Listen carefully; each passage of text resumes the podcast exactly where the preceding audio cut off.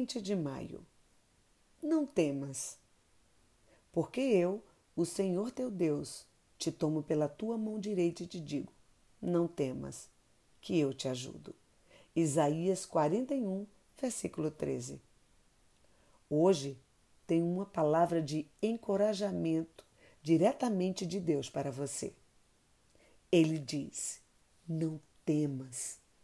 Não sei o que se passa contigo, mas é preciso acreditar que o Senhor está presente em todo o tempo. Não importa o tamanho e a intensidade dos desafios, das lutas, adversidades e provações.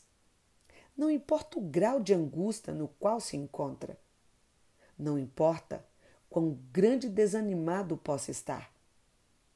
Alegre seu coração e creia que você é mais do que vencedor por meio de Cristo Jesus.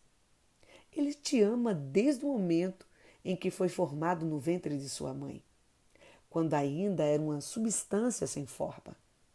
Portanto, a ajuda divina está disponível em todo o tempo. Agradeça a Deus pela sua constante presença e fidelidade. Tenha a convicção de que pode prosseguir, apesar do medo e das inseguranças existentes em sua alma.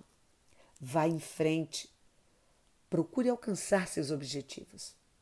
Esforce-se por cumprir o que tem planejado. Não pare de tentar. Tente uma vez.